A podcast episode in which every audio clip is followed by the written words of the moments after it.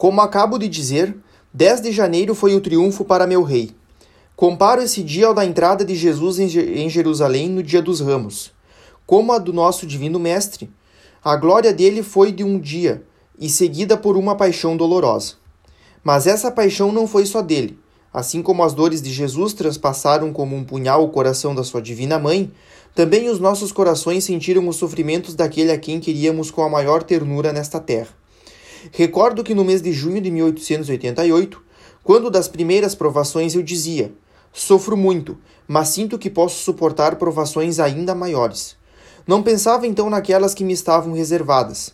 Não sabia que em 12 de fevereiro, um mês depois da minha tomada de hábito, nosso pai querido beberia na mais amarga e mais humilhante de todas as taças. Ah, naquele dia eu não disse que podia sofrer ainda mais. As palavras não conseguem expressar nossas angústias, por isso não vou procurar descrevê-las. Um dia no céu gostaremos de nos recordar das nossas gloriosas provações. Não estamos felizes no presente momento por tê-las sofrido? Sim, os três anos do martírio de papai pareceram-me os mais amáveis, os mais rendosos de toda a nossa vida.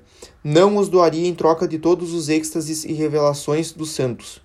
Meu coração transborda de gratidão ao pensar nesse tesouro inestimável que deve causar santa inveja aos anjos da corte celeste. Meu desejo de sofrimento estava repleto, mas minha atração por ele não diminuía. Por isso minha alma compartilhou logo do sofrimento do meu coração. A aridez passou a ser meu pão de cada dia. Privada de qualquer consolação, não deixava de ser a mais feliz das criaturas, sendo que todos os meus desejos estavam satisfeitos. Ó Madre querida, como foi doce a nossa grande provação, sendo que do coração de todas nós só saíram suspiros de amor e de gratidão. Não mais andávamos nas sendas da perfeição, voávamos a cinco. As duas pobres pequenas exiladas de Caém, embora estivessem ainda no mundo, não eram mais do mundo. Ah, que maravilhas a provação operou na alma da minha Celina querida. Todas as cartas que escreveu na época têm o selo da resignação e do amor. E quem poderia relatar as conversações que tínhamos? Ah, longe de nos separar, as grades do Carmelo uniam mais fortemente nossas almas. Tínhamos os mesmos pensamentos, os mesmos desejos, o mesmo amor de Jesus e das almas. Quando Celina e Teresa falavam uma com a outra, nunca uma palavra das coisas da terra entrava na conversação, que já era do céu.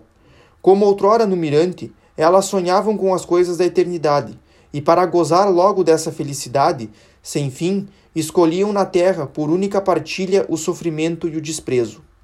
Assim decorreu o tempo do meu noivado. Foi muito demorado para a pobre Terezinha. No final do meu ano, nossa madre disse-me para não sonhar com a profissão, que certamente o padre superior recusaria meu pedido. Fui obrigada a esperar mais oito meses. Naquele momento foi-me muito difícil aceitar esse grande sacrifício, mas logo fez-se luz em minha alma. Meditava então os fundamentos da vida espiritual do Padre Surim.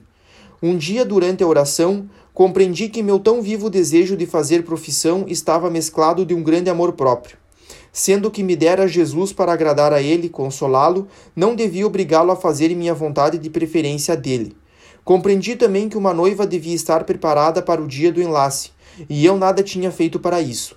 Disse então a Jesus: Ó oh meu Deus, não peço para fazer os santos votos, esperarei o tempo que vós quiserdes. Só não quero que, por culpa minha, nossa união seja adiada, mas vou fazer o maior esforço para confeccionar para mim um vestido bonito, enriquecido de pedras. Quando vós o achardes bastante bonito, estou certa de que nenhuma criatura vos impedirá de descerdes a mim, a fim de me unir para sempre a vós, ó meu amado.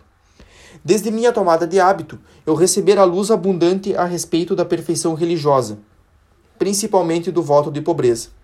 Durante meu postulado, gostava de possuir coisas boas para meu uso e de encontrar à mão tudo o que me era necessário. Meu diretor tolerava isso com paciência, pois ele não gosta de revelar tudo ao mesmo tempo às almas. Geralmente dá sua luz pouco a pouco. No início da minha vida espiritual, pelos 13 ou 14 anos, perguntava a mim mesma o que eu aprenderia mais tarde, pois parecia-me impossível entender melhor a perfeição. Não demorei em compreender que mais se avança nesse caminho, mais se acredita estar afastado da meta. Agora resigno-me em ser sempre imperfeita e fico contente. Volto às lições que meu diretor me deu. Uma noite depois das completas, procurei em vão nossa lampadinha sobre as tábuas reservadas para esse uso. Era silêncio total. Impossível perguntar. Entendi que uma irmã, acreditando ter pegado sua lâmpada, pegou a nossa, da qual eu estava muito necessitada. Em vez de desgostar-me, fiquei feliz, sentindo que a pobreza consiste em se ver privado não só das coisas agradáveis, mas ainda das indispensáveis. Portanto, no meio das trevas exteriores fui iluminado interiormente. Naquela época empolguei-me pelos mais feios e mais desajeitados objetos, e foi com alegria que vi terem tirado a moringa bonitinha da nossa cela, substituindo-a por uma grande to toda desbicada. Fazia também muitos esforços para não me desculpar, sobretudo com a nossa mestra, a quem não queria ocultar coisa alguma. Eis minha primeira vitória. Não é grande, mas custou-me muito. Um pequeno vaso colocado atrás de uma janela foi encontrado quebrado. Pensando que fosse eu quem o largara ali, mostrou-o para mim dizendo que eu deveria ter mais cuidado.